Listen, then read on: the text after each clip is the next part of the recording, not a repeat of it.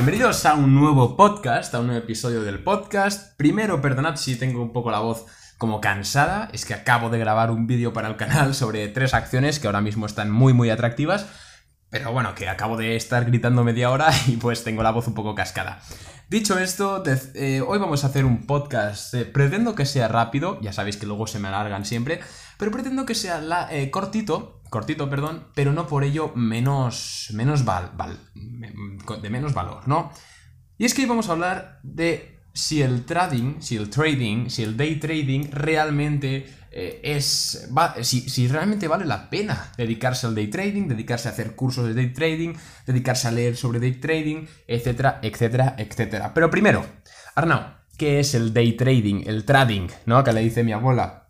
El trading es una disciplina de la bolsa en la que en vez de invertir especulas. Es decir, compras acciones normalmente para venderlas, bueno, para mantenerlas durante poco tiempo y venderlas eh, después. Normalmente el trading vende acciones en, pues, en el mismo día, que es lo que se conoce como day trading. Entonces, muchos de estos super gurús, porque el trading está lleno pero llenísimo de gurús que tienen, que ganan millones, eh, supuestamente, ¿no? Eh, comprando una empresa a, 10 euros y vendiéndola a 10 euros con 10 céntimos, ¿no? Y ganan millones, guau, Mentira, ganan millones de vender cursos de cómo hacer eso. Pero esto es otra historia, ¿no? El trading, al fin y al cabo, lo que consiste es en comprar un valor altamente volátil durante poco tiempo y venderlo con la perspectiva de ganar un poquito de dinero, unos céntimos. Esta operación la repites varias veces al día y en teoría te estás sacando un sueldo. Vale, sobre la, sobre la práctica suena bien, es posible, ¿vale? Sí se puede vivir del trading, sí te puedes hacer millonario del trading, de la misma manera que puedes vivir del fútbol y hacerte millonario del fútbol, ¿vale? Es decir, sí, se puede vivir del fútbol, pero es muy difícil y casi necesitas mucha suerte, ¿no? Sí se puede vivir del trading, pero necesitas mucha suerte y también estar en el lugar correcto, en el momento correcto, ¿no? En el momento indicado.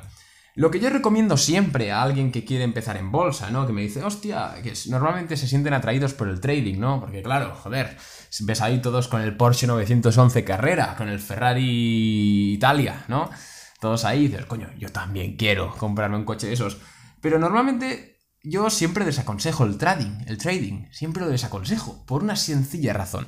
Y es que por muchos indicadores móviles que te aprendas, por muchos libros que leas, por muchos cursos que tomes, por mucho que sepas sobre bandas de Bollinger, sobre Ichimoku Cloud, sobre Fibonacci, por mucho que sepas, no está asegurada la ganancia. Pero no solo no está asegurada, sino que al ser en tan corto plazo te puedes comer una mierda sencillamente porque a un directivo de la compañía le ha dado por poner un tweet a la misma hora que tú has comprado la acción. ¿Vale? Por eso soy no enemigo. No me gusta el trading, porque es altamente volátil. Yo mismo hago trading, he hecho trading, a veces hago, cuando veo algo muy claro, porque sí, hay ocasiones en las que son muy claras, las, ocasiones, ¿no? Por ejemplo, los gap, ¿no? que, enseña los gaps, sí que es una técnica de trading que, oye, cuando se ve muy claro, suele funcionar el 95% de posibilidades. Pero dedicarse al trading todos los días, aparte de que es muy agotador, revienta la cabeza muchísimo porque todo el día velas, todo el día indicadores, al final eh, te cargas tu salud mental, tío. Eh, aparte de eso, es que es muy volátil. Por mucho que sepas, por mucho que te marque Ichimoku que, que, en dos minutos esa acción va a valer 10 céntimos más que a lo que tú la has comprado, por mucho que te marque Bollinger que va a entrar otra vez a, las bandas, no sé, puede no cumplirse y, perfectamente. Por eso siempre defiendo que si tú quieres especular, lo hagas en plazos de muchos días. Por ejemplo, compres hoy Spotify, que está un poquito baja, y con las perspectivas de que en dos semanas o tres el valor haya aumentado 10 euros de precio. Eso me parece bien, eso lo hago yo, eso está muy bien, porque eso puedes incluso eh, utilizar las propias herramientas del trading para hacer este, este tipo de especulación un poco más a largo plazo. Pero lo que es el day trading, o, el, invertir en el mismo, invertir y vender muchas veces en el mismo día, aparte de que es agotador y destructor, es muy arbitrario. Y si no me creen, y si me van a insultar, porque, ay, es que yo conozco a un tío que ha ganado 10.000 euros en un, en un minuto, me alegro, pruébenlo. Vamos, metan sus ahorros en, en una cuenta de un broker de CFD, por ejemplo, y inviertan. O páguenle a alguien para que les invierta por ustedes. Adelante. No lo van a hacer y estoy muy seguro de que no lo harían por vuestra, por vuestra salud financiera, ¿no? Y es que al fin y al cabo el trading, como digo, es arbitrario. O sea, un mono tiene las mismas probabilidades de ganar en una operación intradía que un trader experto. Y si no las mismas, muy parecidas. ¿Por qué? Porque yo puedo ahora mismo ir a un broker de CFD como Plus 500, eToro, que además son los que más se anuncian porque están vendiendo la vida de ensueño, que es mentira, o es solo para muy pocas personas, yo puedo meter ahora en Spotify 10.000 euros y tener la suerte de que justo el volumen es alto y me sube un, 2%, eh, y me sube un 0,5%. Y justo vendo. Vale, sí, he ganado mucho dinero, he ganado 200 euros, me parece genial. Pero haz eso tú varias veces al día durante muchos años para alimentarte a ti y a tu familia y pagar una hipoteca y tus caprichos. No digo que no se pueda hacer dinero con el trading, solo digo que es altamente peligroso. Y sobre todo para personas que pues tienen pocos ahorros y que ven esto como muy atractivo. Oh, meto los 5.000 euros en la cuenta que tengo en una operación y me gano 100 euros al día.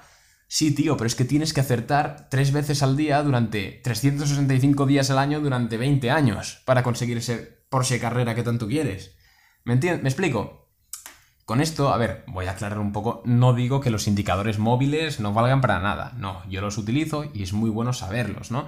Eh, como inversor tienes que saber los indicadores móviles, tienes que saber el volumen, tienes que saber utilizar las tablas de precios, y tienes que saber lo que es el trading, lo que se utiliza simplemente por cultura financiera, de la misma forma que alguien que trabaja en la Volkswagen sabe cómo funcionan, eh, sabes cómo, sabe cómo se fabrica el acero del tubo de escape del coche, aunque él trabaje en los motores, lo sabe. Simplemente quiero que este episodio sirva para aquellos que estáis empezando en la bolsa, por así decirlo. Que, que no os coman la cabeza con esto de, ay, es que voy a comprarme un Ferrari en dos semanas. No, y menos con trading. La única forma de ganar dinero en bolsa de forma sostenida es invertir a medio largo plazo. La especulación lleva a fiascos. También te puedes hacer millonario, sí, claro, tienes que tener suerte. Pero normalmente, entrad en cualquier broker, ¿eh? entrad en Plus 500, entrad en eToro, entrad en Interactive Brokers, veréis que hay una notita abajo, un disclaimer que pone el 90% de las cuentas minoristas pierden dinero con este broker. Adivinen por qué. Adivinen por qué.